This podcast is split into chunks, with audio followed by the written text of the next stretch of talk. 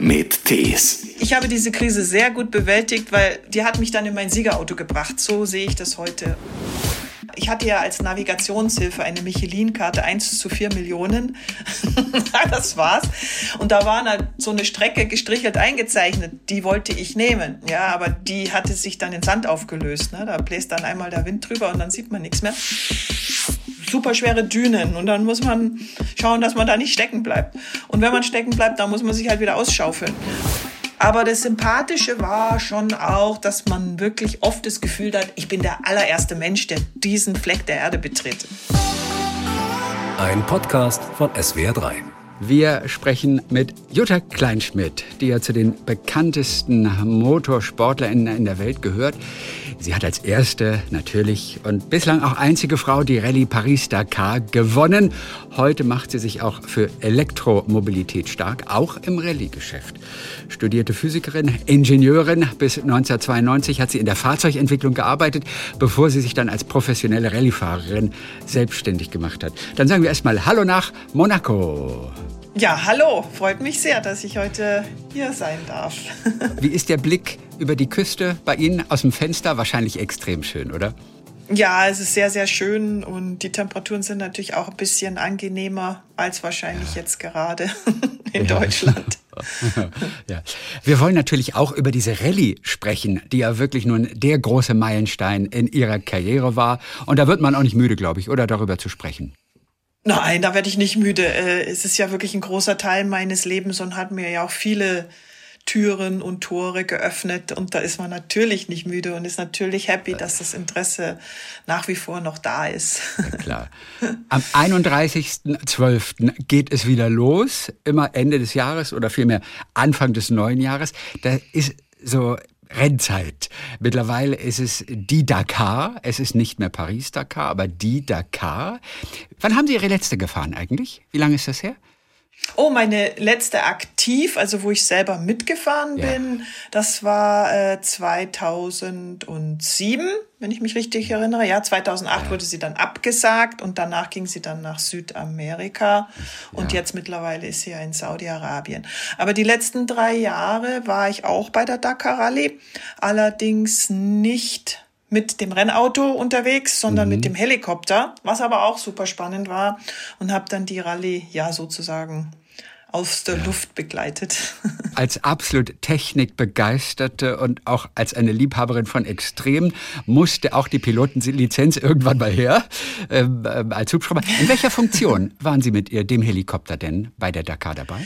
Ja, das war eine offizielle Funktion, ja, weil ich war ja die letzten Jahre ähm, die Präsidentin von der Cross Country Commission bei der FIA und diese Commission macht die ganzen Regularien für äh, die diesen Sport.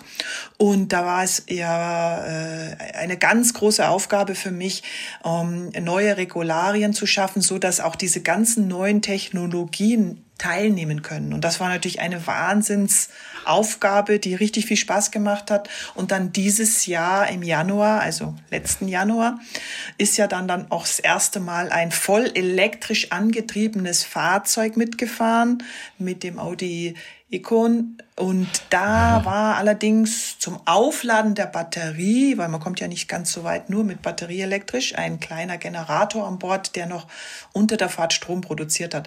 Super spannendes Projekt und äh, wir haben eben auch viele Projekte dann ins Leben gerufen mit Wasserstofffahrzeugen ja. äh, für die Dakar. Also da läuft im Moment sehr, sehr viel und deswegen ist die Dakar auch seit ja diesem Januar auch wieder das erste Mal voll ausgebucht gewesen. Äh, seit 2008, äh, also richtig toll und äh, großer Erfolg. Und dieses elektrobetriebene Rallye-Auto, fährt das in der eigenen Kategorie oder nee, das fährt bei den anderen Autos auch mit, bei den großen Stinkern? Nein, eben nicht. Nein, und das war auch das Tolle. Also wir wollten ja ein Regelwerk schaffen, wo ja. alle mitfahren können, weil das ist ja äh, bei anderen Sportarten jetzt, wo Elektroautos eingesetzt werden, nicht unbedingt der Fall. Zum Beispiel, wenn wir die Formel E anschauen oder auch Extreme E, wo ich ja selber jetzt die letzten zwei Jahre gefahren bin nochmal. Ähm, da fahren ja Einheitsautos gegeneinander und äh, mit, äh, mit, die haben alle die gleiche Technologie man kann ein paar kleine Veränderungen machen. Aber bei uns in Cross Country war es wichtig, dass wir ein Regelwerk machen, wo dann alle, ja, ich sag jetzt mal, gleiche Chancen haben. Und dafür gibt es dann eine Art äh, Balance of Power, nennen wir das, ja. äh, wo wir dann versuchen, das so auszugleichen, dass eben Verbrennungsmotoren auch gegen Elektromotoren antreten können. Und äh, das ist uns, glaube ich, sehr, sehr gut gelungen. Und es war ja im Januar schon so, dass Audi vier Etappen in der Gesamtwertung gewonnen haben äh, und sogar die Dakar gewinnen hätten können, wenn sie sich nicht verfahren hätten. Oh also das war schon ein Wahnsinnserfolg. Oder das passiert und, auch heute äh, noch, das Verfahren. Also selbst heute ja, mit Google Maps ja, und GPS. Selbst ja, da passiert, passiert es noch. Ja, das passiert. Das ist ja das Schöne, dass der Beifahrer auch noch so wichtig ist. Und das haben wir ja sogar in den letzten Jahren wieder ähm, schwer gemacht, weil das ist ein bisschen leicht geworden äh, durch Google Map und die ganzen Sachen. Da hat ja. man nämlich immer das Roadbook am Abend bekommen und dann sind natürlich die Beifahrer und auch andere Leute, die sogar in Europa saßen, äh, denen man das Roadbook dann als äh, Kopie geschickt hat, sobald man es bekommen hat, da dran gesessen und haben ganz fleißig die Strecke äh, ja in die Google Maps übertragen, damit man dann genau weiß, wo man langfährt. Man bekommt ja nur dieses Roadbook. Ja. Und da steht ja nicht viel drin. Da steht ja keine, keine äh, Zeichnung drin, wie die Strecke aussieht, sondern nur so bei Kilometer sowieso abbiegen, dort Cups fahren, dort vielleicht dann über die Dünen. Und aber das kann man natürlich dann Schritt für Schritt, wie wenn man es abfahren würde, in eine Karte übersetzen. Aber das ist ja megamäßig viel Arbeit und hat unheimlich viel Geld gekostet, die Teams. Und war natürlich sportlich dann auch nicht mehr so die Herausforderung, was die Navigation angeht. Und das haben wir dann wieder geändert. Wir haben dann ein digitales Roadbook eingeführt was wirklich kompliziert war und auch nicht so einfach, weil die Beifahrer das am Anfang nicht wollten, ja, weil sie gesagt haben, oh, ihr nehmt uns unsere Arbeit weg und äh, dann können wir uns ja nicht mehr vorbereiten. Und dann haben wir aber ein ganz cleveres System ausgearbeitet, so dass die Markierungen, die die Beifahrer normalerweise in das Roadbook machen, eben schon in dem Roadbook drinnen sind. Dann kriegen die das Roadbook jetzt nur noch in der Früh. 15 Minuten vor dem Start wird dieses Roadbook freigeschaltet, digital. Also so wie so ein kleines äh, iPad hat man dann da vor sich, natürlich fest installiert, weil das darf ja nicht durchs Auto fliegen. Und äh, mittlerweile funktioniert das riesig und die Beifahrer sind sogar happy, weil die haben ja abends vier, fünf Stunden an der Navigation gesessen und wenig geschlafen. Und jetzt können die sich auch ausruhen und anderwertig auf den nächsten Tag vorbereiten. Jetzt sind sie alle happy darüber. Kann man nicht aber dennoch auch während der Fahrt dann noch weiter mit Google Maps sich das Leben leichter machen? Nein, das ist komplett äh, äh, ja. verboten. Also man darf kein anderes ähm, ähm, Telefon onboard dabei haben, das schon, aber nur ausgeschaltet in so einer speziellen Box, dass man natürlich im Notfall noch ein Aha. Telefon hat. Ähm, aber das muss ausgeschaltet sein in einer Box und das wird auch überwacht durch Kameras im Auto. Ja. Also ah, der Beifahrer und der Fahrer, die werden äh, aus mehreren Winkeln beobachtet, dass die da auch nicht aus der Hosentasche oder ah. aus der Unterwäsche auf einmal ein Handy herzaubern. Gut. und man muss äh, äh, ja viele versuchen alles, ne, um sich einen Vorteil zu verschaffen. Total. Aber das ist jetzt mittlerweile ganz gut abgesichert. Sie haben von dieser Balance of Power gerade gesprochen, dass man versucht, E-Autos und die mhm. äh, mit anderem Antrieb, dass man die irgendwie so ein bisschen gleichstellen kann von den Voraussetzungen. Aber wie machen Sie mhm. das? Gibt es Zeitvorsprung oder ja? Nein, es gibt gar keinen Zeitvorsprung, sondern da gibt es dann äh, einfach äh, äh, bei E-Autos ist es ganz einfach, da gibt's dann weniger äh, Maximum Power. Ja, also das kann man heute alles elektronisch einstellen. Beim Verbrennungsmotor arbeitet, da, arbeitet man da mit Re Restriktoren oder auch Gewicht. Ja, ist auch ein okay. Punkt. Also wird ja viel im Sport verwendet. Wenn einer jetzt zu gut war, kriegt er halt zehn Kilo mehr. Und äh, bei uns geht es übers Mindestgewicht, allerdings wird dann auch für die ganze Veranstaltung, das wird nicht unterm Rennen geändert. Und man nimmt eigentlich in der Regel äh, die Dakar vom letzten Jahr, weil das ist das wichtigste Rennen im Jahr. Und da, da, da tut keiner tricksen, weil jeder gewinnen will. Und diese Daten äh, werden äh, akribisch aufgezeichnet und analysiert danach. Also es ist eine Heidenarbeit, äh, die die FIA da macht. Und wirklich gute ja, Ingenieursarbeit. Und dann wird es verglichen und dann wird entschieden, aha, ja. diese Art des Motors, weil wir haben ja auch nicht nur äh, eine Art des Verbrennungsmotors, ja. sondern da fahren ja auch noch Diesel natürlich, mit und da fahren klar. auch kleine Motoren mit Turbo mit und natürlich jetzt, äh, Gott sei Dank, eben auch äh, Elektromotoren. Mhm. Und äh, das wird dann ausgerechnet was der eine oder andere dann an Leistung bekommt. Und das kann man eben durch äh, Air Restrictors und Gewicht äh, dann auch balancieren. Ich bin gerade auch kurz hängen geblieben, als Sie gesagt haben, das E-Auto mit seinem riesen Akku, der muss ja unglaublich groß sein, der Akku, oder? Der muss ja hunderte Kilometer halten. Nein, der muss nicht, nicht so groß sein, weil, äh, weil äh, er ja aufgeladen wird unter der Fahrt.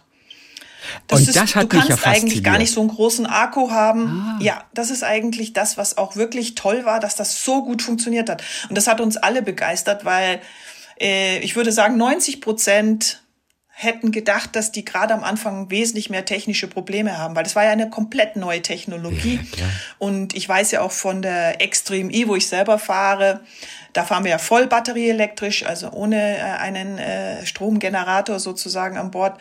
Und da haben wir ja schon auch unsere Probleme, äh, wenn wir diese große Leistung von, ich sage jetzt mal 550 PS haben wir da aus der Batterie raussutzeln mit Temperaturen. Äh, die wird natürlich dann auch warm und äh, das ist fast noch ein größeres Problem wie die Distanz. Aber äh, da wurde das jetzt so gelöst, es gibt eine 55 Kilowatt Batterie, also die ist gar nicht so groß ähm, also kleiner als äh, äh, die große Tesla-Batterie, die ja 100 Kilowatt hat, also so zum Vergleich mal, bisschen größer als die meisten Kleinautos, aber im Verhältnis noch klein. Und diese Batterie wird dann unter der Fahrt die ganze Zeit wieder geladen über einen Generator, einen kleinen Verbrennungsmotor, der wiederum mit äh, Biofuel oder eben auch in Zukunft mit E-Fuel, was ja aus Strom gemacht wird, mhm. dann angetrieben wird. Und der braucht dadurch, dass er immer in der gleichen Drehzahl läuft, ja, und nie beschleunigt wird oder abgebremst wird, sehr wenig, äh, ähm, ja, Treibstoff muss man sagen. Und ähm, hat dann eben den Vorteil, dass der Verbrauch extrem günstig ist. Und man kann natürlich auch diese ganze Bremsenergie wird auch noch äh, wieder gewonnen und zurückgeführt in die Batterie. Also ganz tolle Technik, hat super funktioniert. Und äh, der Tank, den die dabei hatten, also nur mal so ähm, so Werte. Also ein normaler Verbrennungsmotor, der hat bei der Dakar Rallye eine Tankgröße von so 500 Litern. Also das ist schon richtig, hm, richtig viel.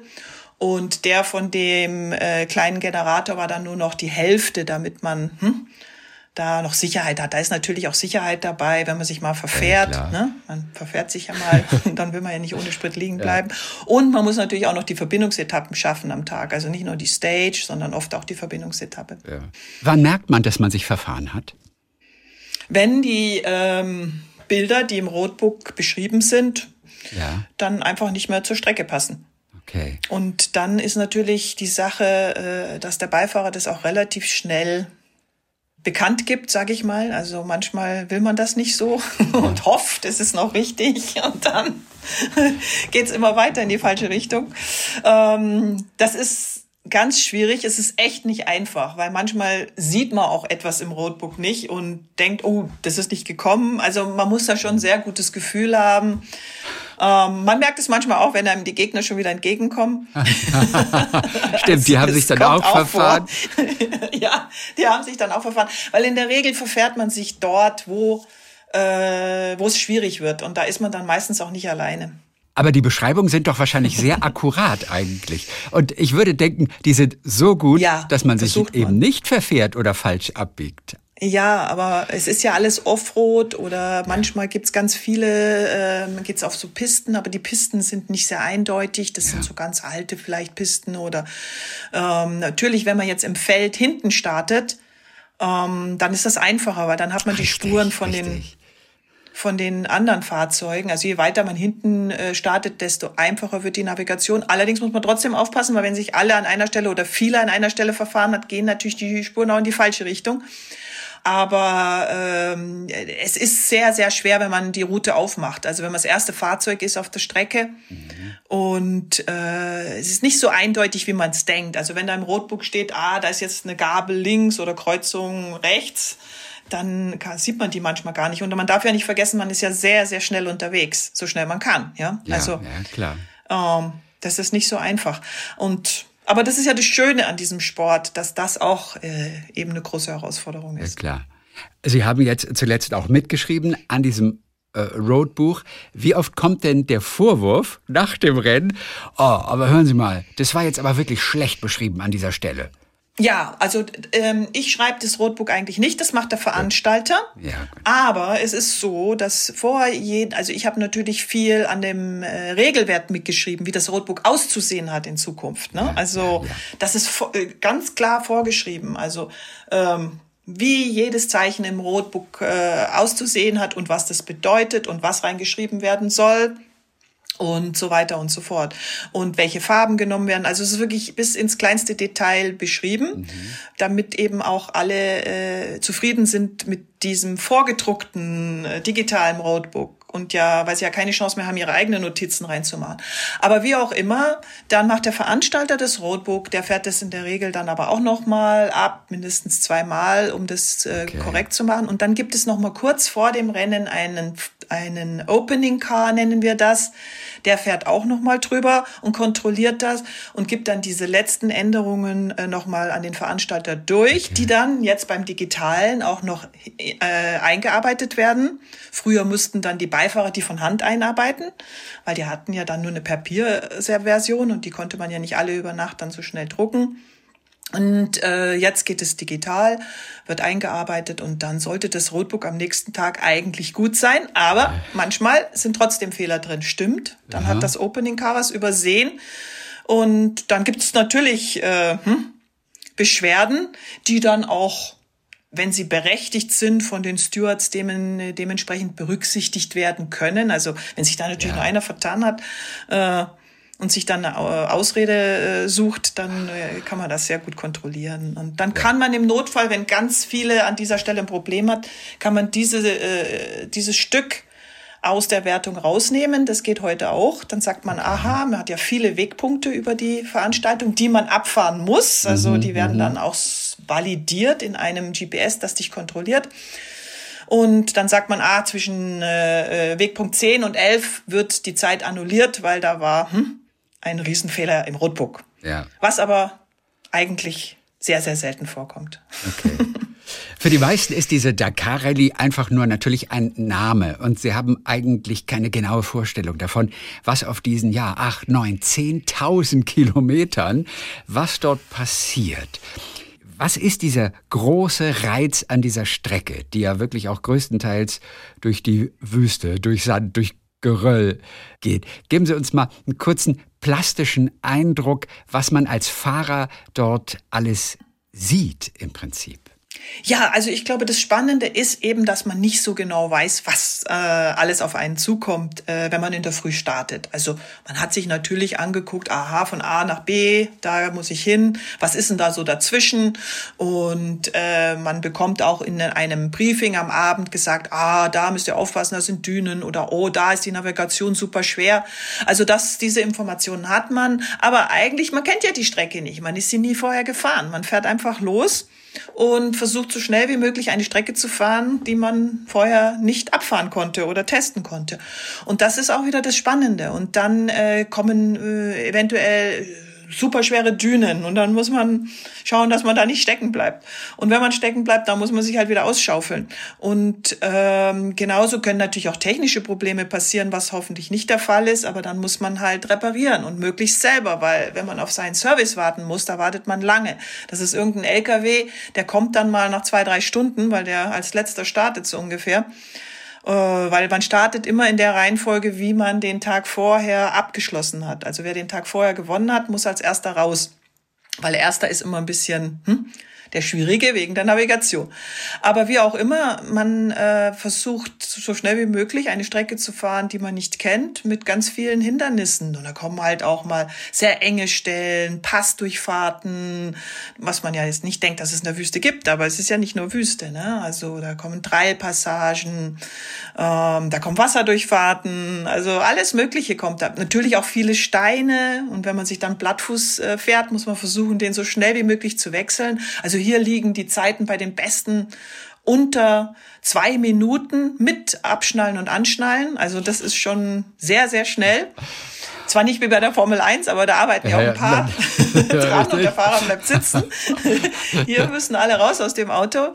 Äh, und das muss auch sehr koordiniert ablaufen. Das übt man natürlich auch vorher und da muss man natürlich auch wenig Zeit verlieren. Also, ja.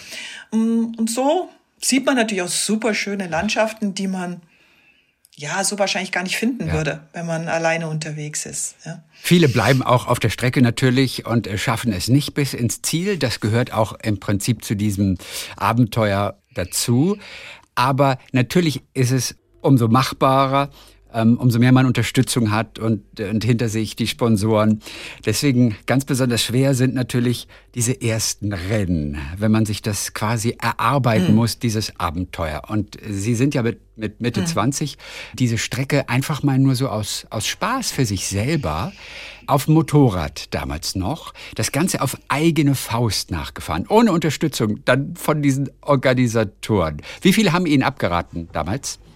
Ich habe Gott sei Dank nicht so viele gefragt, aber jeder hätte mir abgeraten. Also alle, die es wussten, natürlich, es, es war.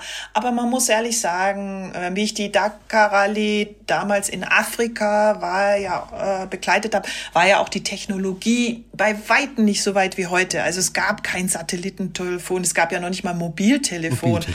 und es gab auch kein GPS und es gab noch nicht mal einen Kompass, der auf dem Motorrad funktioniert hätte, sondern da musste man anhalten und dann mal so gucken Kompass, wenn das der Fall war. Also man hat das eigentlich mit der Uhrzeit gemacht und der Sonne. Das war das Genaueste.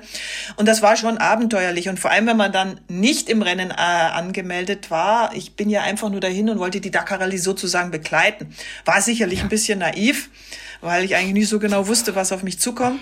Aber auf der anderen Seite, wenn man jung ist, denkt man, glaube ich, da nicht so drüber nach. Und es war natürlich, ich habe es überlebt, muss man wirklich sagen, äh, eine Wahnsinnserfahrung, die mich dann so sehr motiviert hat, dass ich gesagt habe, ich will dieses Rennen in Wertung fahren. Ja. ja. Und das war ja eigentlich der Ausgangspunkt für meine, meine Motorsportkarriere, wenn man das so ja. will, dieses Erlebnis. Und ähm, ja, das macht natürlich keiner. Aber es war der billigste Urlaub, den ich je gemacht habe, weil ich habe bei der Veranstaltung mitgegessen, das ist nicht aufgefallen, wenn der ein so Motorradfahrer weiter wirklich? angestanden hat. Ach, ach, Sie haben ja. sich da einfach, das, hatten Sie keine offizielle Startnummer, an der man sofort sieht, die gehört dazu? Nein, gar nichts. Nein, nein, nein, nix. Also die, du hast halt deine Motorradklamotten angehabt. Ich bin ja nur einfach so nebenher mitgefahren, wenn man das so will. Und habe immer versucht, jeden Tag das Biwak wieder zu, hm, zu erreichen. Und ähm, hatte da wirklich ein paar wilde Erlebnisse, vor allem wenn man sich verfahren hat. Also zum Beispiel ja. einmal habe ich mich verfahren in der Sahara und dann bin ich aus meiner Verzweiflung zwei Spuren hinterhergefahren. Das waren die letzten Lebenszeichen, die ich noch so gesehen habe. Und nach zwei Stunden konnten mir zwei Fahrzeuge entgegen. Das waren die, mit die die Spur gezogen haben. Waren dann zufällig auch noch Deutsche, die auf Abenteuerurlaub unterwegs waren, hatten sich schon eine Woche in der Sahara verfahren. Also solche Sachen haben mir dann natürlich geholfen, wieder den richtigen Weg zu finden mit denen zusammen. Also ein bisschen Glück hatte ich schon auch. Weil mich hätte dann ja auch keiner gesucht, ne? Also man konnte ja dann nicht irgendwie telefonieren und sagen, holt mich mal hier ab äh, und hat ein bisschen wenig Wasser dabei für, für zu viel Verfahren, weil äh, Motorrad ist ja auch begrenzt, was man da so mitnehmen kann. Und man musste ja schon ja. ganz viel Sprit mitnehmen. Aber wie auch immer, es waren tolle Erlebnisse dabei, die ich nicht missen möchte. Und aber das ist ja das Schöne, wenn man sich solche Sachen traut, dann und man überlebt, muss man natürlich auch dazu sagen, dann wird man schon sehr belohnt für das, äh, was man gemacht hat, weil es ja. sind einfach einschlagende Erlebnisse, die eigentlich dein Erleben dann auch total verändern. Aber bei einer Woche Verfahren, da wird's schon knapp, oder? Also. Ja, da wäre es super knapp geworden. So lange hätte ich mich nicht verfahren dürfen, weil ich ja dann auch keinen Sprit mehr gehabt hätte. Ja. Der wäre mir ja auch ausgegangen. Beim Auto ist es ja noch ein bisschen einfacher. Die nehmen noch Kanister mit.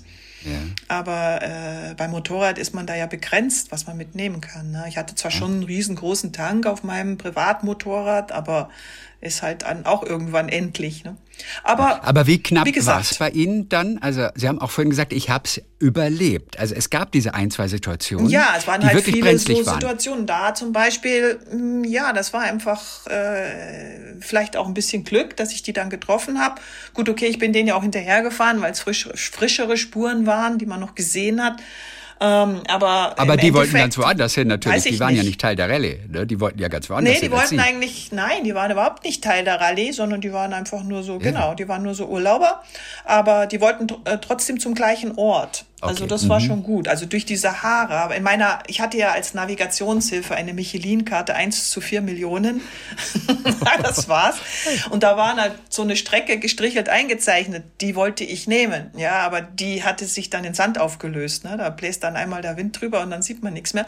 Und dann ja. muss man eigentlich immer diesen Steinhäufchen folgen. Aber damals war mir das noch nicht so bewusst. Und die sind aber dann oft auch, ich sage jetzt mal, zwei Kilometer auseinander. Also du siehst nicht ein Steinhäufchen und dann das nächste, sondern du musst darauf achten, dass du immer wieder eins findest, sonst bist du falsch.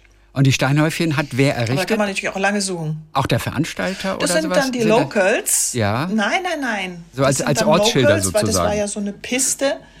Ja, genau, als Wegweiser. Mhm. Sie haben damals Blut geleckt, als Sie zum ersten Mal diese Rallye begleitet haben, noch hobbymäßig auf dem eigenen Motorrad. Beschreiben Sie mir den Augenblick, als Sie wirklich, und Sie haben es ja bis zu Ende durchgezogen, ne? als Sie, als Sie oder? Sie waren bis ja. zum Schluss dabei. Sie haben die komplette Strecke gefahren. Ne? Ja. Sind Sie. Als Sie angekommen ja, sind, da kommt genau. dieses Biwak, dieses finale Lager und alle kommen zusammen, die wirklich die Strecke geschafft haben überhaupt. Und da fallen ja, was ja. weiß ich, 30 Prozent mindestens sowieso aus. Beschreiben Sie diesen Augenblick. Sie gehörten zwar noch nicht vollkommen dazu, aber Sie kommen an und Sie also haben dieses Ziel erreicht.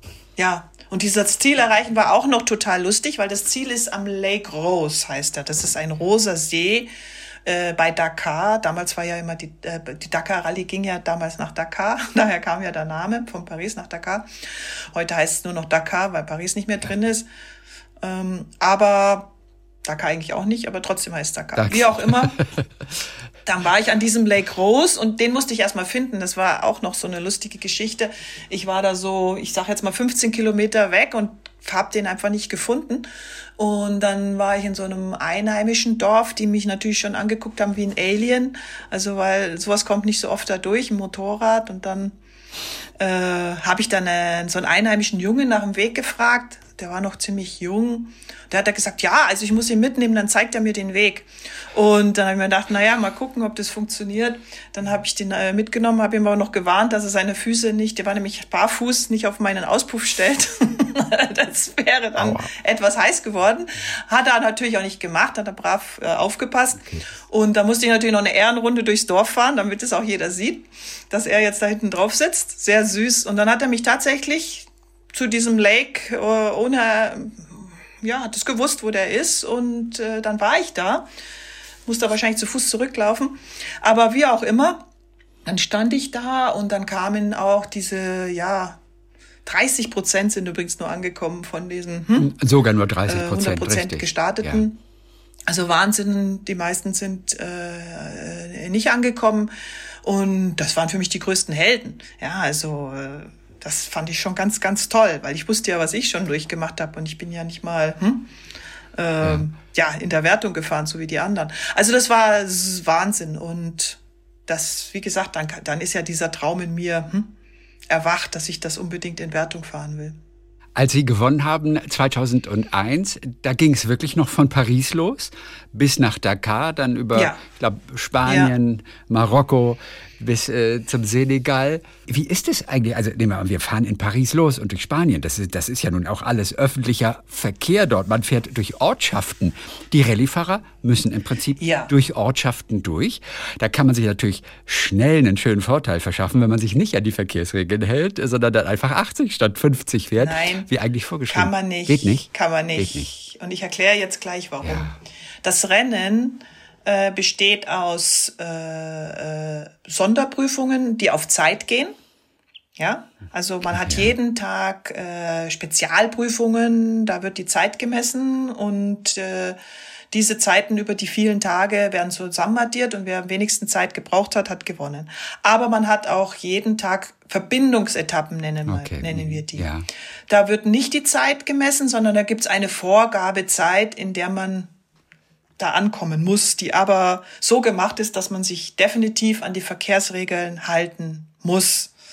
Und früher wurde das noch nicht so kontrolliert. Da konnte man schon mal ein bisschen schneller fahren, damit man schneller da ist. Mhm. Heute geht es gar nicht mehr, weil das wird mit GPS alles überwacht und wer da äh, sich nicht an die Geschwindigkeitsbegrenzungen hält, bekommt gleich Strafe auf diesen Verbindungsetappen. Aber man muss auch sagen, wenn man zum Beispiel in Paris losgefahren ist, das war ja Wahnsinn.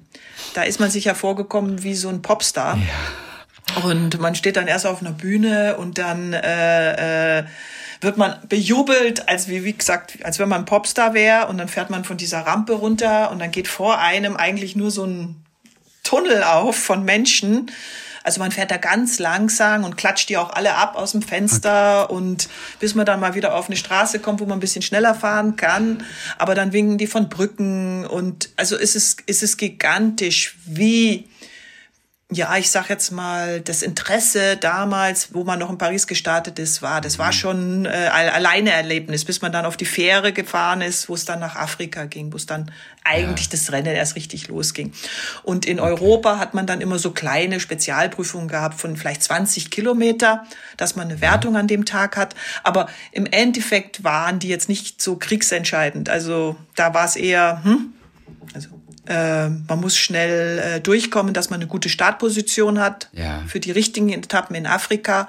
Aber es war auf keinen Fall so, dass man da das Rennen gewonnen hätte. Man hätte es höchstens verloren, wenn man das Auto dort mhm. wegschmeißt. Ja. Was natürlich auch schon einigen Al passiert ist. Ja, und dann kannst du Oder? nämlich, bevor du aufs Boot kommst, schon wieder nach Hause fahren. Das ist natürlich sehr deprimierend. Ist Ihnen aber nie passiert in Ihren 17 Teilnahmen? Nein, Gott sei Dank nicht. Ist mir Gott sei Dank nie passiert. Ich war einmal äh, knapp davor. Ähm, da stand ich am Start, das war bei meinem Auto auch, und wartete, äh, um über dieses Podium zu fahren. Und dann äh, fing mein äh, Fahrzeug plötzlich äh, Feuer, weil ähm, eine Kamera installiert wurde vorher und äh, wir hatten diesen Sicherungskasten in der Mittelkonsole drin und die haben da einige Sicherungen hm, dabei verdrückt. Und äh, als ich dann das Auto anmache, fing es an zu brennen. Das war natürlich erstmal ein Riesen. Ja, ich sage jetzt mal Schock. Und äh, wir haben es aber im Griff gekriegt. Äh, habe dann das Feuer gelöscht, musste dann einige Sicherungen auswechseln, was in dieser Schnelle auch schon sehr stressig war. Aber das Auto ist gefahren und wir konnten an den Start gehen. Aber und es war noch voll funktionstüchtig. Ich meine, da, da war ein Brand in diesem Auto, aber es war so funktionstüchtig. Ja, es war ein Brand, aber ich habe das Gott sei Dank so hingekriegt. Ich habe nur die wichtigsten Sicherungen dann reingemacht. Ja. Also ich hatte, das war, war auch noch eine Nachtetappe, also äh, richtig blöd, also so ein kleiner kurzer kurze Strecke, aber musste halt auch fahren und äh, habe da nur die wichtigsten Sicherungen reingemacht, dass das Auto äh, gefahren ist. So viele Ersatzsicherungen hatte ich auch nicht dabei. Und ähm, ja, es ging zwar ohne Licht und ohne Scheibenwischer, ob es wohl geregnet hat, aber ich bin dann durchgekommen. ja. Nehmen Sie uns mal mit in dieses Auto. Was heißt es eigentlich, Rallye zu fahren? Wir wissen, teilweise bleibt man im Sand stecken, man muss durchs Wasser fahren, man fährt über Steine, über Geröll. Da muss man auf eine bestimmte Art und Weise natürlich fahren, um dort auch möglichst schnell durchzukommen. Reden wir hier von Konzentration über acht, neun, zehn Stunden nonstop. Man kann sich da keine kleinen Fehler leisten ist es immer nur 800 Kilometer, vielleicht Tagesetappe 800 Kilometer Vollstoff? Geht's, geht's darum? Ja, also die, die Etappe, die auf Zeit geht. Damals waren es noch bis 800 Kilometer, heute ist es reduziert auf 500. Ähm, aber damals mussten wir 800 Kilometer am Stück voll fahren, wenn dann mal eine Etappe so lang war. Aber es war nicht jede Etappe so lang. Also es gab auch kürzere Etappen, die dann mal nur 500 oder 600 waren. Das waren damals die kürzeren Etappen. Aber ja, man versucht wirklich die Konzentration über diese ganzen Zeitraum zu halten. Deswegen ist auch das Ausdauertraining so wichtig. Die Leute sagen immer, ja, wieso muss ich jetzt so viel Kondition haben, wenn ich Auto fahre? Da sitze ich ja hinterm Lenkrad und muss noch ein bisschen Gaspedal treten. Aber das Schwierige ist wirklich, diese Konzentration aufrechtzuerhalten. Und das kann man ja selber an sich mal sehen, wenn man mal eine wichtige Aufgabe zu lösen hat oder eine total wichtige Besprechung hat wenn man wirklich über einen längeren Zeitpunkt äh, diese Konzentration aufrechterhalten muss, dann glaube ich, sind die, die fitter sind, sind hier im Vorteil. Und äh, weil man dann einfach diese Konzentration länger halten kann. Und das muss man üben, aber auch trainieren, aber eben auch die körperliche Verfassung muss dementsprechend gut sein. Und wer das am längsten schafft, der fährt am längsten am Limit. Das ist klar, weil wenn ich dann diese Konzentration verliere und über zu Hause nachdenke, das ist ja dann so, ne? Wenn man mal von München nach Berlin fährt, dann denke ich über mein Leben nach und wie geht's den Kindern und morgen mache ich mal das und das würde ich auch noch gerne machen und keine Ahnung. Also das darf nicht passieren, weil dann fahre ich nur noch dahin wie auf der Autobahn, das kann man dann schon machen, weil da habe ich ja, ist ja nicht so schlimm. Ne? Da fahre ich ja nicht am Limit die ganze Zeit, sondern da rolle ich dann mit dem Verkehr mit. Ähm, aber das wäre beim Rennen hm, fatal, weil dann überholen mich dann die anderen relativ schnell. Das ist dann sozusagen auch das Warnzeichen. Wenn dann einer von hinten kommt, der eigentlich nicht so schnell sein sollte wie ich, weil ich war ja schneller am Tag vorher, dann heißt es, ups, hm, hast vielleicht gerade mal die Konzentration verloren, jetzt musst du mal wieder hm, voll Fokus Gas geben. Und wer das eben am besten kann, der kann eben länger am Limit fahren. Sie haben einen Beifahrer, eine Beifahrerin immer dabei. Wie viel wird gesprochen? Also im Auto eigentlich geht's hauptsächlich um das äh, Navigationsthema. Ja, also ja. außer es sind jetzt irgendwie was Unerwartetes. Man hört was am Auto ja, und dann kann man mal sagen, hey, schau mal die Temperaturen, kannst du mal checken oder äh, Luftdruck ist auch so ein Thema. Wir sehen ja auch die Luftdrücke im Display, so wie beim Serienauto heute auch. Kann man ja auch nachgucken, was ist denn da noch drin? Kann ich aufpumpen? Das gab es zwar mal, aber das wurde wieder verboten. Aber ich kann, äh, ich kann nachschauen und dann sieht man natürlich auch, ob ich irgendwo vielleicht einen schleichenden Plattfuß habe, weil ich das schon gemerkt habe. Also solche Sachen, aber es ist, hat alles eigentlich mit Fahren zu tun. Und ähm, selbst wenn man sich uneinig ist bei der Navigation, was ja mal passiert, oder auch verfahren hat, äh, sollte man tunlichst vermeiden, im Auto zu streiten. Das wird nämlich nur noch in größere Fehler ausarten. Und äh, also da gab es bei mir immer eine ganz klare Regel, wenn es irgendwie Diskussionen gibt, dann verschieben wir das auf die Verbindungsetappe. Weil da ist es wurscht, das ist ja im normalen Straßenverkehr. Ja, und da rollt man ja dann wieder mit dem Verkehr mit. Ähm, da wird es dann diskutiert. Aber es bleibt auch im Auto. Also es war bei mir auch so eine Regel. Also nicht aus dem Auto rausschreiben und über den anderen schimpfen, weil er irgendwas hm, ja. falsch gemacht hat. Der Fahrer oder der Beifahrer, beide machen Fehler.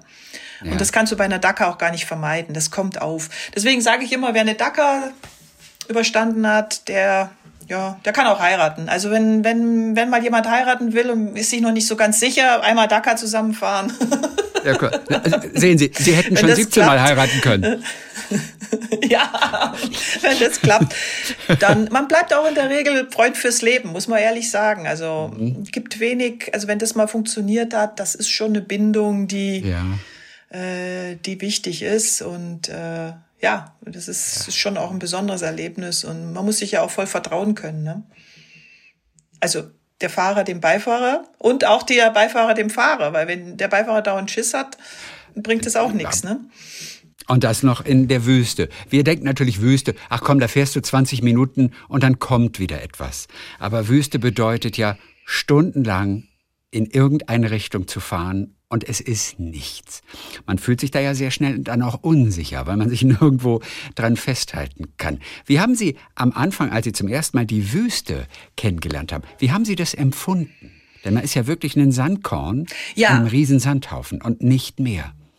Ja, Definitiv war das für mich am Anfang ganz genau so. Heute bei der Dakar Rallye ist es ja nicht mehr so, weil man ja immer mit dem GPS und so weiter, das ist ja im Auto installiert, weiß, wo man ist. Wie ich angefangen habe, Rennen zu fahren, gab es das ja noch nicht. Und da hatte man wirklich die große Angst vorm Verfahren.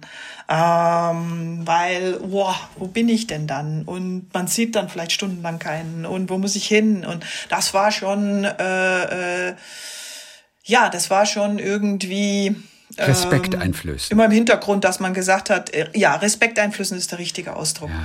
Definitiv. Und ähm, man ist dann auch wirklich ein Sandkorn in einer riesigen Wüste. Man, man hatte manchmal den Eindruck, und das fand ich wieder sympathisch, vor allem in meiner Motorradzeit, in meiner Autozeit war ja dann alles schon GPS. Und ich muss auch ganz ehrlich sagen, wie das GPS kam, das war auch eine Befreiung, ja, weil man wusste so, also ich kann Zeit verlieren, aber ich bin nicht mehr so verloren, dass ich da, hm, äh, äh, gar nicht mehr weiß, wo es weitergeht oder so, ne? Und mich dann vielleicht auch keiner findet. Also äh, das war dann schon äh, weg.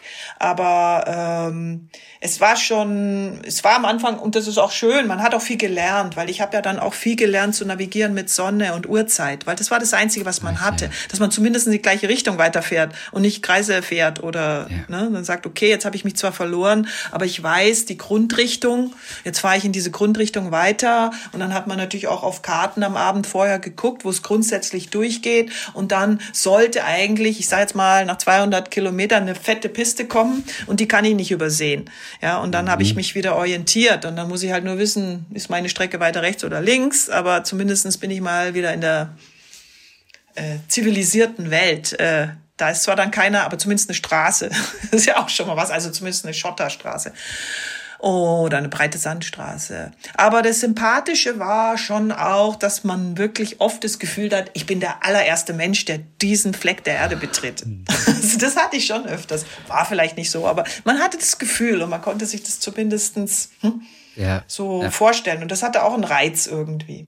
Waren Sie manchmal kurz davor zu verdursten? Also gab es diese Situation? Nein. No, das nein. Nie. Also das war okay. äh, nie der Fall. Nein, weil ich auch immer äh, genügend Wasser dabei hatte und auch nie so verloren okay. war, dass ich jetzt irgendwie zwei oder drei Tage da, da gewesen wäre. Ähm, ja. Ich habe dann immer wieder rausgefunden und also kurz vor Verdursten. Es ist eigentlich eher die Gefahr, dass man äh, auf dem Motorrad dass man, es ist ja auch schon passiert, dass Leute dehydriert sind, obwohl sie äh, äh, drei Liter Wasser äh, in ihrem äh, Camelback äh, am Rücken hatten, weil sie einfach vergessen haben zu trinken. Also das ist eigentlich der Punkt, wo man wirklich aufpassen muss, weil man muss auch schon äh, eine gewisse Notausrüstung dabei haben. Ja. Und äh, heute ist es sowieso so abgesichert, wenn ein Fahrzeug sich nicht bewegt, also jedes Fahrzeug, auch die Motorräder, haben äh, GPS-Geräte äh, an Bord, die dem Veranstalter Signale senden und wenn sich das Fahrzeug nicht mehr bewegt, also ob jetzt Motorrad oder Auto, dann ja. bekommt der Veranstalter ein Warnsignal und kann sofort den Helikopter dahin schicken. Das gab es mhm. natürlich früher nicht, als ich auf dem Motorrad angefangen habe, aber heute ist es eigentlich nicht mehr so, dass die Leute da in der Wüste irgendwo stranden und dann vielleicht ja. verdursten. Also das ist, das ist eigentlich kein Risiko. Da muss man schon sein Fahrzeug verlassen und zu Fuß laufen oder irgend sowas, ne? was natürlich dumm wäre. Der Einstieg in mhm. dieses wirklich harte Rallye-Geschäft, auch in diese Rallye, die natürlich ein Traum ist dann für jeden, der das machen möchte, ist unglaublich schwer. Denn man braucht erst einmal Sponsoren, die das ja. Ganze finanzieren. Alleine kann man das im Prinzip nicht stemmen. Wie haben Sie es geschafft, Ihre erste Rallye sozusagen möglich zu machen? Was mussten Sie alles ja. tun, um das erste Mal dabei zu sein? Also Sie haben es schon gesagt, der Punkt ist, dass es der Einstieg ist nicht billig. Also ich habe den Einstieg geschafft, weil ich mit Motorrad angefangen habe obwohl das jetzt nicht so geplant war, sondern für mich war einfach Motorrad das größere Abenteuer und deswegen wollte ich ja auch Motorrad fahren. Ich wollte ja gar nicht Auto fahren. Aber ich wäre nie ein Autorennfahrer geworden, wenn ich nicht vorher mit dem Motorrad diese Rennen gefahren wäre. Das Motorrad war noch bezahlbar. Also am Anfang gibt dir wirklich keiner Geld. Und äh, ich habe mir das dann selbst verdient, aber natürlich dann auch völlig primitiv mitgemacht. Also sprich, kein Mechaniker, äh, eine kleine Ersatzteilkiste, alles selber machen, ist natürlich schon gigantisch. Gibt es aber heute bei der Dakar auch, aber sogar noch viel besser. Heute ist es so geregelt, da gibt's dann so eine Art äh, äh, Marathonwertung, wo man dann eine Kiste sogar hingestellt bekommt vom Veranstalter in jedem Biwak, die die dann selber transportieren. Früher musste ich mich da noch selber drum kümmern, dass die Kiste auf irgendeinem LKW transportiert wird. Das wird heute vom Veranstalter gemacht und dann kann man, hat man da auch die ganze Ausrüstung, dass man nicht alles selber mitschleppen muss und zum Reifenwechseln zum Beispiel und solche Sachen. Also es wird heute unterstützt, ist aber immer noch hart, weil man dann doch fahren muss und abends dann wenn man ankommt, noch sein Motorrad wieder herrichten muss und dann am nächsten Tag wieder fährt. Aber ja. der Einstieg ist definitiv möglich und kostet dann auch nicht so viel, dass man das nicht ersparen kann. Also ich habe okay. das auch erspart. Ich habe dann neben meinem Beruf als Ingenieur noch Partyservice gemacht mhm. und habe auch schon angefangen, irgendwie Veranstaltungen zu organisieren. Also alles Mögliche mir einfallen lassen, um noch ein bisschen Geld zu verdienen. Und davon habe ich mir dann auch meine erste Teilnahme bezahlt. Nach meiner ersten ja. Teilnahme, die dann erfolgreich, also nach einer ersten erfolgreichen Teilnahme, so muss man das sagen, das war eigentlich erst meine zweite Teilnahme, ähm, dann, äh, dann konnte ich tatsächlich schon kleine Unterstützer finden. Ja, also das fängt da mit Materialsponsoring an und vielleicht das Nenngeld bezahlt und so. Also Welches Interesse hatten denn diese Firmen, die Sie angeschrieben haben? Was, was sprang denn für naja, die Firmen? Naja, das ist dann Werbeinteresse. Ja, was ich also sehr früh gemacht habe, ich habe immer schon früh angefangen mit Vorträgen für Firmen. Ja, das finden die mhm. total gut. Also für so Veranstaltungen mache ich heute ja auch noch ganz, ganz viel. Also so Motivationsvorträge. Heute mache ich auch Vorträge über Technologien der Zukunft, was ja auch super ist, weil ich habe ja da die letzten Jahre wirklich sehr intensiv dran gearbeitet. Ähm, aber ich habe das schon sehr früh angefangen, weil die Sponsoren fanden das gut. Natürlich habe ich auch Fahrertraining äh, organisiert für die oder Taxifahrten, ja, dass die dann mal mitfahren dürfen, nicht auf dem Motorrad, aber auf dem Auto dann.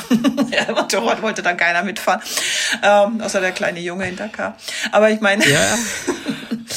das, äh, das war ganz wichtig, dass man sich auch noch was einfallen lässt, was die Sponsoren davon haben. Natürlich auch auf Messen mitgegangen und dort erzählt oder Autogrammstunden gegeben. Das fängt im Kleinen an und das, äh, man kriegt ja auch am Anfang äh, auch nur kleines Geld und das kann dann aber wachsen. Ja. Und äh, das ist das Schöne. Man muss viel dafür tun, aber man bekommt dann ähm, mit, für die Mühe dann auch äh, eine Belohnung. Wie musste denn Ihr erstes Motorrad äh, präpariert sein, dass es für diese Rallye auch wirklich Rallye geeignet ist? Ja, also mein erstes Motorrad, das ist ja auch eine ganz lustige Geschichte. Ich, äh, nachdem ich ja dann die Dakar begleitet habe, brauchte ich ja ein Rennmotorrad. Ja, also ähm, dann habe ich halt überlegt, was machst du da? Und nachdem ich ja schon eine BMW hatte, habe ich mir gedacht, also mein Motorrad wird jetzt renntauglich gemacht. Ähm, dazu musste es aber komplett zerlegt werden und da mussten da andere äh, Federbeine rein, andere Gabel, da musste ein großer Tank, da, also relativ viel verändert werden. Und dann ja. hatte ich aber keine Garage und dann habe ich mir gedacht, aha, und du hast ja eine Dreizimmerwohnung, zwar im dritten Stock. Ja. Äh, äh, in München war das damals und dann habe ich einfach mein sogenanntes Gästezimmer zur Garage umfunktioniert mhm. und mein Motorrad da in Einzelteilen hochgebracht und äh, habe dann äh, meine Küche zum Ersatzteillager umfunktioniert. War sehr lustig musste auch nicht mehr kochen für irgendjemanden. also habe ich noch ganz lustige Bilder von. Ähm, und dann äh, habe ich da echt mein erstes Rennmotorrad selber aufgebaut, was ja auch den Vorteil hatte, dass ich mich dann auskannte. Äh, wenn ich ja dann, äh, ich sage jetzt mal, ohne Mechaniker losfahre, äh, muss ich das ja alles selber können. Und habe natürlich viel gelernt. War auch super spannend, weil obwohl ich jetzt Physikingenieur bin, hatte ich ja noch kein Motorrad zerlegt und wieder aufgebaut. Das ist ja dann doch noch mal was anderes. Ja. Hatte dann noch ein bisschen Angst, dass es nicht anspringt und so. und hatte dann aber auch noch ein größeres Problem, es wieder runterzubringen, weil ich dachte, ich kriege das äh, in so einen kleinen Vier-Personen-Aufzug hochkant rein, was aber nicht so ganz funktioniert hat. Und ich habe es dann da nicht reingekriegt. Es war zu breit und zu hoch und zu schwer. Ja. also, wie auch immer. Und dann? Und brauchte dann von meinem Hausmeister einen Schlüssel. Da gab es nämlich einen Schlüssel, mit dem man diesen Aufzug größer machen konnte. Für so Möbeltransporte Aha. oder Krankentransporte. Nur hat er diesen Aha. Schlüssel äh, gehütet äh, und den bekam keiner, nur wenn er immer mitgegangen ist und dann aufgesperrt hat und geguckt hat, was man mit seinem schönen Aufzug macht. Also wie auch immer, diesen Schlüssel musste ich mir dann ergaunern, ohne dass er mitkommt. Und dann habe ich ihm erzählt, ich bekomme Möbel ganz früh morgens und will ihn nicht aufwecken am Abend, habe ich ihm das erzählt. Dann hat er gemeint, oh, er ist Frühaufsteher, ich soll doch mal vorbeikommen, kein Problem. Ja, und damals gab es ja noch keine Handys. Dann hat sich natürlich mein Möbeltransport verspätet und verspätet und am Abend um neun bin ich nochmal hin, habe ich gesagt, keine Ahnung, wo die sind, aber vielleicht kommen die auch erst Mitternacht und ähm, dann hat er mir doch tatsächlich den Schlüssel gegeben und ja. ich konnte mein Motorrad, nachdem es zusammengebaut war, das hatte ich an Einzelteilen gemacht, hinunter transportieren. Und am nächsten Morgen bin ich aber auch noch schnell zum Schlüsseldienst und habe mir von dem Schlüssel eine Kopie machen lassen für die Zukunft. Und so konnte ich dann mein Motorrad, wann immer ich wollte, äh, in meine Wohnung transportieren. Natürlich in Nacht- und Nebelaktionen, durfte ja keiner wissen. Natürlich. Aber den Schlüssel nachmachen, das, war, das wusste der nicht. Ne? Also das haben sie heimlich gemacht. Nein, natürlich nicht. Hätte er mir ja auch geben können. Also, haben Sie es ihm, das war heimlich. Haben Sie es ihm jemals gesagt, Völlig dass Sie illegal. Schlüssel haben nachmachen lassen? ja. Haben Sie nein, es ihm jemals gesagt? Nein, habe ich nie gesagt. Nein, nein, nein, nein. Sie glauben, der lebt nicht mehr. Irgendwann bin der ich da hört uns ausgezogen. jetzt nicht heute Vormittag. Ja, hoffentlich. Und wenn, dann glaube ich, kann er heute da genauso drüber lachen wie ich. War das in München damals? Hm. Waren Sie in München? Das war in München, ja. Da habe ich bei BMW als Ingenieur gearbeitet und genau. hatte eben eine Wohnung in München. Und ja, die musste dann eben auch als Werkstatt herhalten, ja.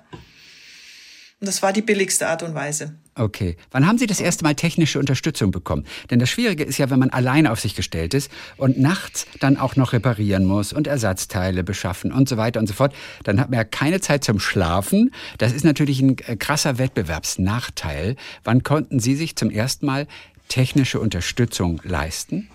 Ja, das war dann eigentlich bei meiner zweiten Teilnahme, ähm, habe ich das schon besser organisiert, weil da habe ich mir dann einen Mechaniker mit, äh, mit zwei anderen Motorradfahrern geteilt.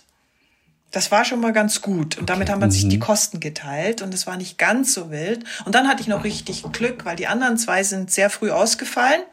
Nicht, weil ich es ihnen nicht gegönnt habe, sondern ja, hatten äh, einfach Probleme. Der eine hat es einfach nicht geschafft ins Ziel und der andere hat ein bisschen technische Probleme gehabt auf der Strecke und konnte es nicht äh, reparieren in der ja. Zeit. Und ich ähm, ähm, hatte dann diesen Mechaniker für mich alleine.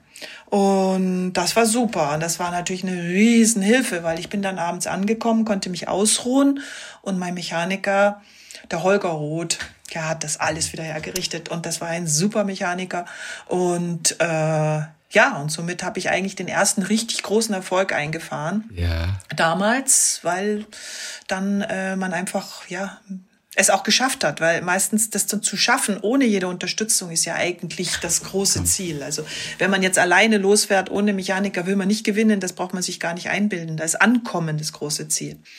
Durchfahren, im Ziel ankommen. Dieses erste Motorrad, das Sie sich zusammengebaut haben dort in Ihrer eigenen Wohnung, wo ist das heute? Es steht tatsächlich noch bei mir unten in der Garage. Okay. Die Motorräder habe ich alle behalten. Ja. Also ich bin ja viermal Dakar gefahren, drei davon habe ich behalten und äh, eins nicht, weil das war nicht meins, das war nur so ein geliehenes Motorrad für die Dakar und die anderen konnte ich behalten, weil es meine Motorräder waren. Und von den Autos habe ich leider keins, nicht mal mein Siegesauto. Aber es ist so. Die waren dann immer, gehörten dann immer anderen Menschen. Ja, sind die Autos überhaupt danach noch zu gebrauchen? Nach 10.000 Kilometer Cross-Country? Oh ja, Wirklich? die werden wieder hergerichtet. Okay. Ja, ja. Also zum Beispiel das Auto, mit dem ich Dakar gewonnen habe, war kein neues Auto. Das war ein Auto, das hatte schon ein paar Dakars auf dem Buckel. Die werden dann von den Werksteams ausrangiert an Kunden. Und ich habe mit einem Kundenauto sozusagen die Dakar gewonnen. Also das war kein Werksauto damals. Ich bin erst danach Werksfahrer geworden. Ja. Und das mietet man sich dann an. Die sind nicht schlecht, die sind gut, äh, die sind zumindest schon mal ja so, dass sie schon mal durchgefahren sind. Technische Probleme sind hm, äh, dann eher ähm, nicht so häufig, uh, aber die sind natürlich nicht auf den letzten Stand. Hm, der Technologie, weil die Werksteams natürlich immer die Erfahrungen vom Jahr vorher in das neue Auto wieder mit einbringen und versuchen, das nochmal wieder etwas besser zu machen. Also man ist ja nicht zimperlich bei dieser Rallye. Wie sehen denn die Regeln eigentlich aus? Also Verkehrs Verkehrsregeln sind schon mal klar, aber wenn es darum geht, neben anderen Autos herzufahren, inwiefern äh, darf man da auch abdrängen, in andere Autos reinfahren? Klingt das jetzt einfach nur nach Film oder was ist erlaubt? Naja, in der Regel ähm, fährt man sich jetzt nicht rein auf der Strecke. Also ja. außer ich will den anderen wirklich von der Strecke schieben und möchte den loswerden. Das sage ich jetzt mal für immer äh, an diesem Tag. Ähm, aber in der Regel macht man das nicht, äh, weil man das einfach auch nicht braucht. Ja, okay, gut. Ähm, wir starten ja immer in äh, Minutenabständen. Also der, der gewonnen hat zuerst und dann alle, meist, heute sind es drei Minuten, dann kommt der zweite, dann der dritte. Die ersten zehn fahren dann so in zwei beziehungsweise drei Minuten Abständen los und dann der Rest in einer Minute, bis dann später sogar nur 30 Sekunden dazwischen sind. Also wenn man vorne fährt, ist man ähm, ich sag jetzt mal, relativ alleine unterwegs. Also da gibt's nicht so viel Gedränge, weil der, der hinter ihm startet, war ja auch langsam am Tag vorher. Also entweder ja. Äh, hat er ein Problem gehabt und überholt mich deswegen oder die Geschwindigkeit ist sehr ähnlich und heute drei Minuten rauszuholen an einem Tag ist eh schon schwierig. Ja, also ich habe zum Beispiel die Dakar Rallye nach 10.000 Kilometern mit zwei Minuten und 53 Sekunden Vorsprung gewonnen. Mhm. Das ist Wahnsinn eigentlich. Ja. Ne? Also eine Sekunde. wenn ich jetzt einmal angehalten hätte, mehr für irgendwas, dann wäre es wahrscheinlich rum gewesen. Und ja. äh, das am, am Jahr drauf bin ich zum Beispiel Zweite in der Gesamtwertung geworden und da war es dann schon so, da ist man nach Hause gekommen und in der Presse wurde eher so geschrieben, ja, die Kleinschmidt hat dieses Jahr verloren.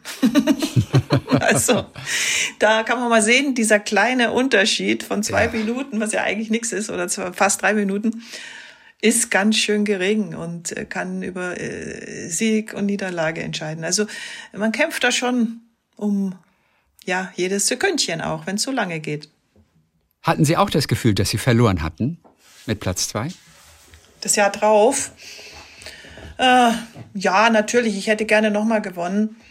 Ähm, aber die Umstände haben nicht so dafür gesprochen, weil wir hatten technische Probleme und äh, im Team gab es dann nur noch zwei gute Antriebswellen, die anderen hatten alle Defekte und diese zwei guten sind dann leider an die Japaner im Team gegangen und nicht an die anderen Fahrer. Und somit hatte ich eigentlich gar keine große Chance, besser zu sein als Zweite. Das war eigentlich in dem Jahr schon das beste Ergebnis, was ich noch erreichen konnte. Also ich persönlich sehe das immer so, ähm, was konntest du erreichen? Und wenn ich das erreicht habe, bin ich eigentlich zufrieden, ja. Ähm, und manchmal gewinnt man etwas, aber hat eigentlich sehr leichte Gegner gehabt, dann ist es für sich, für, für mich persönlich gar nicht so viel wert, auch wenn es nach außen vielleicht sehr viel wert ist. Sie haben davon gesprochen, dass eigentlich erst die zweite Dakar-Teilnahme erfolgreich war. Was ist bei der ersten passiert dann? Ja, also auf der ersten hatte ich äh, das Pech nach einer super langen Etappe äh, in den Dünen, also super schwer und ich hatte auch eine richtig schwere BMW also das war äh, ein ganz schweres Motorrad für diese Veranstaltung. Und ich bin da rausgekommen mitten in der Nacht um 11 Uhr oder so aus dieser Dünenetappe, völlig fertig. Und dann gab es einen äh, für die Motorräder eingerichteten Tankstopp um noch eine Verbindungsetappe, die ja nicht auf Zeit geht, aber die war immer noch äh, über 200 Kilometer lang und auch immer noch Sandstraßen zu fahren. Und bei diesem Auftanken haben die mir aber leider Diesel in mein Motorrad getankt statt Benzin. Okay. Aus Versehen haben die die Fässer verwechselt. Äh, sie hatten ein paar Dieselfässer dabei für sich selbst und davon habe ich eins erwischt. Und jedenfalls bin ich dann erstmal kurz weitergefahren, bis mein Motorrad so getan hat wie ein Traktor. Und dann musste ich mein schweres Motorrad zurückschieben zu diesem Stopp, was dann auch ewig gedauert hat. Und dann alles reinigen und den richtigen Sprit rein. Und dann bin ich die Etappe gefahren und dann kam ich eine halbe Stunde zu spät zum Start und war disqualifiziert. Also über eine oh halbe Stunde. Man darf nur eine halbe Stunde nach seiner Startzeit noch in die Etappe fahren. Das war sehr ja. traurig. Zumal Sie das den Sponsoren auch erklären mussten, in dem Fall, oder? Ja, jedem eigentlich. Dann ruft hm. jeder an, was war das? Und man hat gar keine Lust mehr, es zu erzählen. ja, es ist einfach so. ja, und aber man, ja, man muss da halt durch. Ne? Niederlagen sind da, sie wegzustecken und nach einer Weile habe ich dann gedacht, okay, dann probierst du es halt wieder. Und man hat ja erst verloren, wenn man es nicht mehr probiert. Und der zweite Anlauf hat aber echt lange gedauert, weil ich war dann erstmal richtig pleite.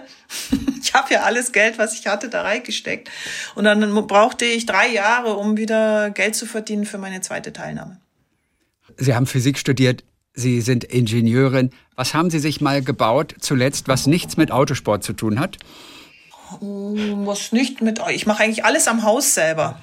Ich liebe es. Ja, also alles, was kaputt geht, vom Staubsauger bis zu meiner Poolanlage, äh, egal. Also ich versuche wirklich alles selber zu reparieren. Und ist jetzt nicht so, dass ich jetzt äh, konkret was mir vornehme zu bauen, sondern es gibt immer genügend Projekte, die von alleine leider kaputt gehen. Aber mir macht es wahnsinnig Spaß, die Sachen zu zerlegen, ob das jetzt die Gefriertruhe ist oder der Eismaker oder hm? Ja. Wie früh haben Sie damit schon angefangen? Also ich weiß, Sie sind, nachdem die Eltern sich getrennt hatten, ja nach Berchtesgaden gezogen. Ich glaube, äh, vier ja. Frauen oder vier, äh, drei Geschwister noch, drei, drei Schwestern. Ich habe drei Schwestern, ja. Also reiner Frauenhaushalt. Ja, wie weit waren Sie da schon mit ja Ihren? Recht früh verlassen. Ja. Ja, gleich eigentlich. Also dadurch, das war ja vielleicht auch ein Vorteil, weil bei uns war ja dann nicht der typische Mann zu Hause, der vielleicht alles repariert.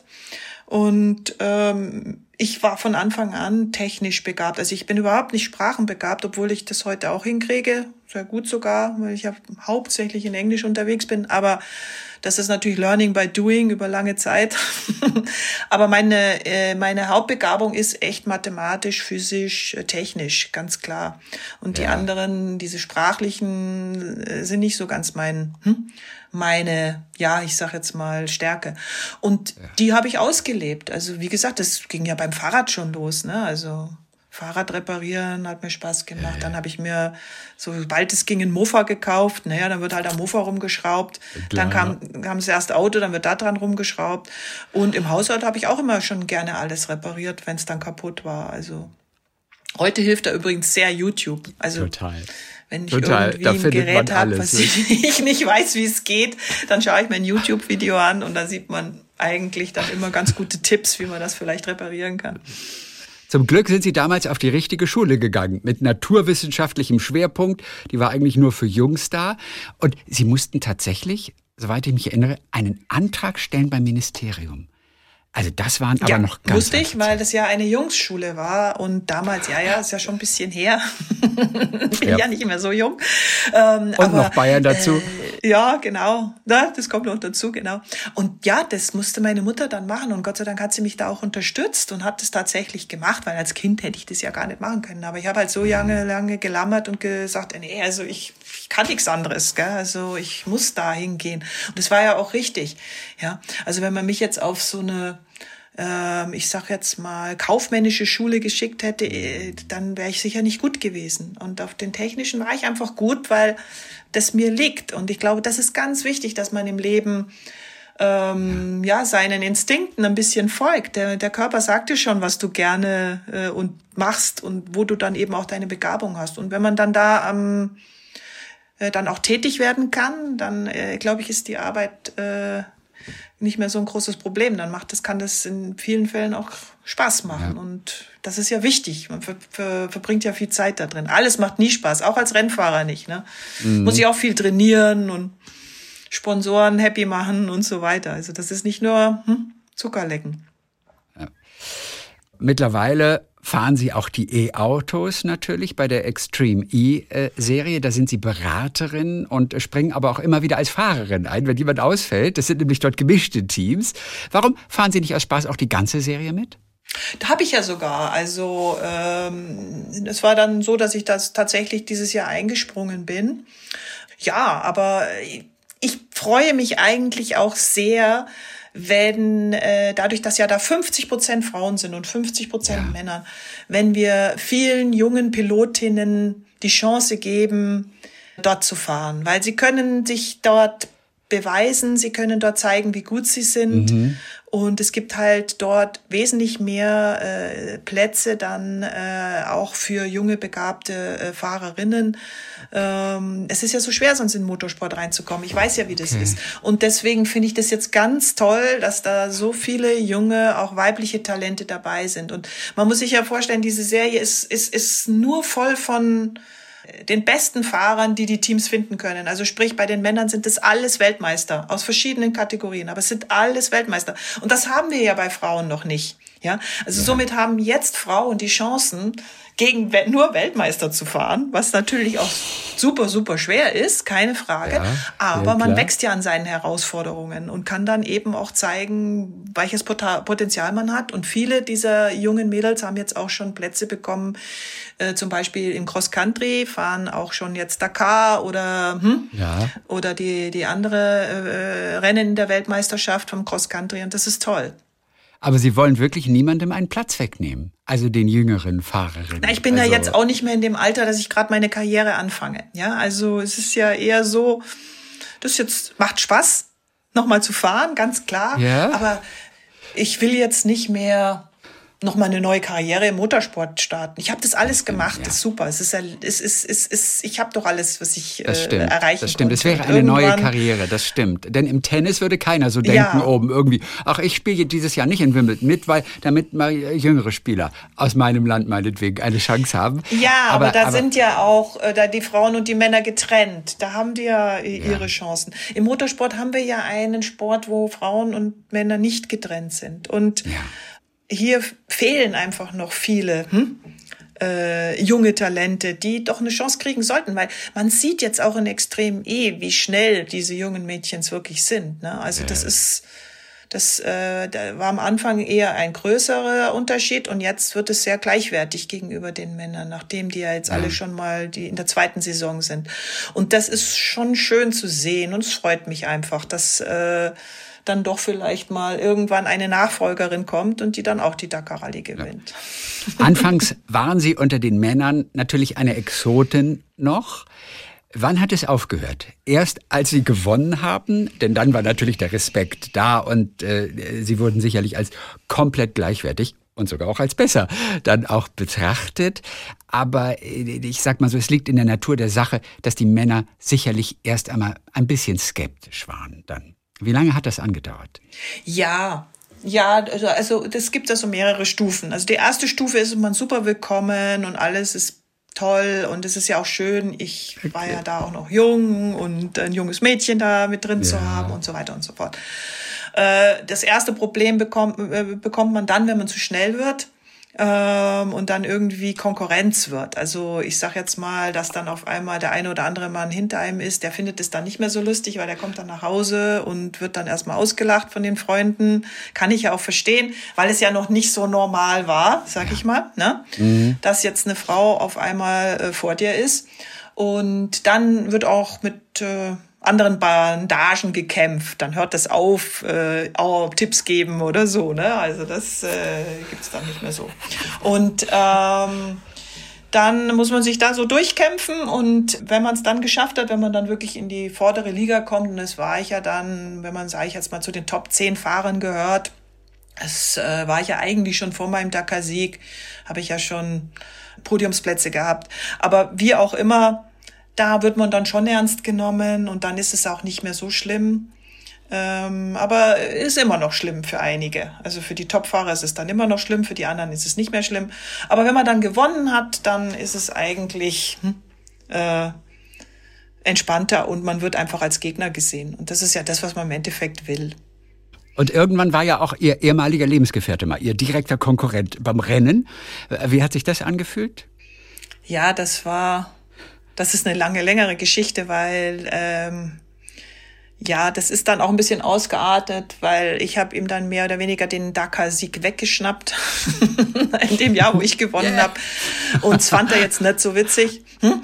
Ähm, aber das ist wirklich auch eine längere Geschichte. Ähm, aber es, es, es, es, war, es, es war interessant, sagen wir es mal so. Es war äh, klar, das ist im Endeffekt muss man sagen, ist daran auch die Beziehung dann kaputt gegangen an dieser ganzen Geschichte. Aber schon vor dem Sieg eigentlich. Ne? Also ja. da ging, es dann los, dass ich meinen Sponsor verloren habe. Das war übrigens dann auch meine größte Krise in meiner Karriere. Gott, und ich ja. dann einen Sponsor verloren habe, den ich über Jahre hatte, den ich mir von klein auf großgezogen habe. Und oh. der ist dann in die Formel 1 gegangen. Und ich bin damals für meinen Lebensgefährten im gleichen Team gefahren, habe aber das Geld von dem Sponsor mitgebracht Und dann hat, äh, habe ich natürlich gefragt, ob ich weiterfahren kann ohne Sponsorgeld, was aber nicht ging. Und daraufhin äh, habe ich mich dann bei Mitsubishi schlau gemacht, ob die mich nehmen würden. Ich hatte da ja auch schon äh, Tagesetappen gewonnen und so weiter.